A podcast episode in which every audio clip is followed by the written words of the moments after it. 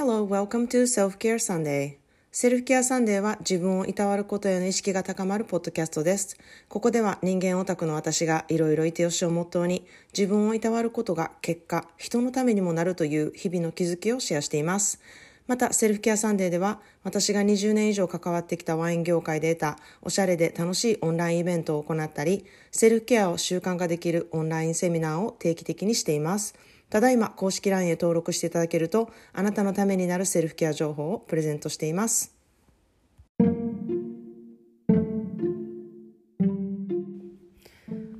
皆さんこんにちは。カリフォルニアからセルフケアスペシャリストのまーちゃんです。いかがお過ごしでしょうか、えー、昨日は300エピソードをいろんな人が本当にシェアしてくださいました。あのめちゃくちゃ嬉しかったです。シェアすることでね、本当に私の応援にもなりますし、あの、一人でもね、多くセルフケアの人がね、増えたら本当に世の中すごく良くなっていくなっていうふうに思うので、あの、シェアしていただけるっていうことは、本当にいろんな意味での、あの、波紋をね、広げるなっていうふうに思ってますので、じゃんじゃん好きなエピソードなどあれば、ソーシャルメディアとか、お友達とかにシェアしていただきたいなっていうふうに思っています。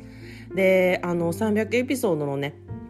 記念のプレゼントをあの公式 LINE から発表したところあのすごい予想大幅に回るあの応募数ですっごいびっくりしています。あのめちゃくちゃ嬉しいんですけれども。で抽選でねあの5人ぐらいややけどあの7人くらい応募が来たらもう全員にねプレゼントしようって思ったんですよ。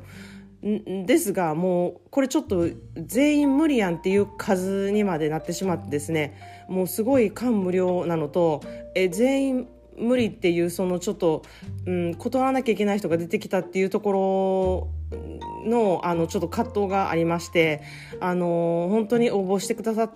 ててくれた方本当にありがとうございます。またねあのこういう機会を作ろうと思いますので、うん、ちょっとあの抽選に当たらなかった人は残念ですがあのまたの機会によろしくお願いしますっていうふうにちょっと言いたいです。そしてあのセルフケアのねあの単発セミナーもこれからしていきたいと思ってますのであのセルフケアに興味のある方は登録の方よろしくお願いします。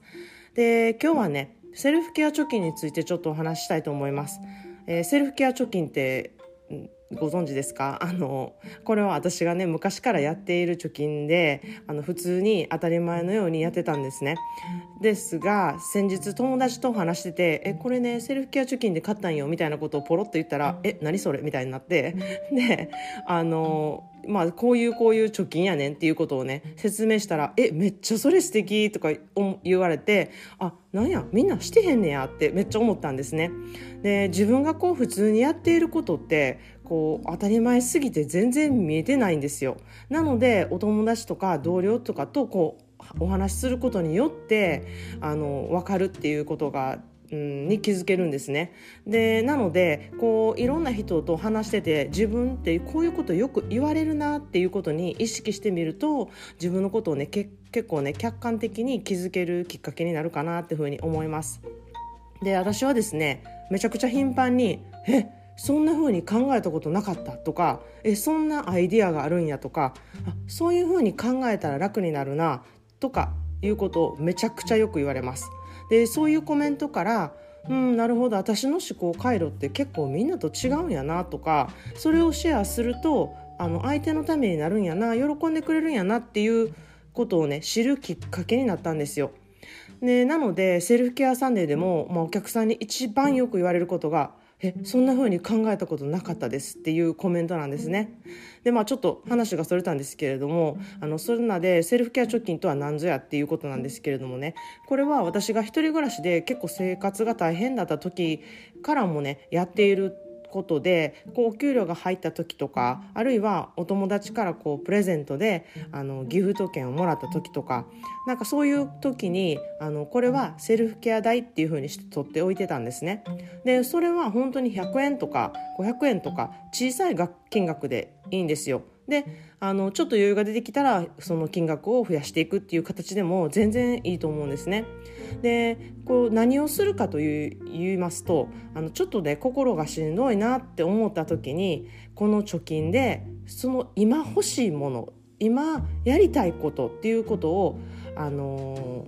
ー、に使うっていうことなんですよ。で例えばあ今日しんどいなめっちゃあのアイスクリーム食べたいっていう時にそのアイスクリーム代としてセルフケア貯金から出す。で例えばあめっちゃ一人になりたいもうちょっとカフェで一人でなんかぼーっとしたいっていう時にそのカフェ代に使うっていうことでも構わないんですね。例えば、うん、それ以外にこうああの本めっちゃ読みたい今多分あの読むことに意味があるなって思った場合はその読みたかった本題をそれに使うことにあの本屋さんに行く行って買うっていうことでもいいと思うんですね。ここで貯めたお金は心のエマージャンシー心の救急代っていう形なんですね。でこれって好きなものにお金を貯めて買うっていう行為とは全く違ってですねあのしんどいなって思った時に生活費を削ってまで、うん、買うものかなとかそういうふうにやっぱ考えがちなんですよね。でもそういう罪悪感とかあのちょっとしんどいなって思う時に余計にあの罪悪感感じるってめちゃくちゃ負担があるんですよね。なのでそういうことを考えないでいいお金っていう心のまあ、貯金箱みたいな感じですよね。その時にとっさにあのしんどい時にとっさにその時に欲するもの欲することとかを心置きなくすっぱり出せるお金っていうところで持っておくっていうところがキーなんですね。でまあここでね「えまあちゃんそんなん言っても私専業ママやし」とか「専業夫婦や主婦やし」って私だけの稼ぎがないんですけれどもっていう方であのそんなセルフケアになるお金稼いでませんっていう方でいると思うんですね。でそういう方は自分のやってることを人に人を雇ってね、してもらおうと思ったらどれくらいになるかっていうことを考えてほしいんですよ。例えば家の掃除自分がやらなくってヘルパーさんが入ってもらって1日やってもらったらいくらになりますか？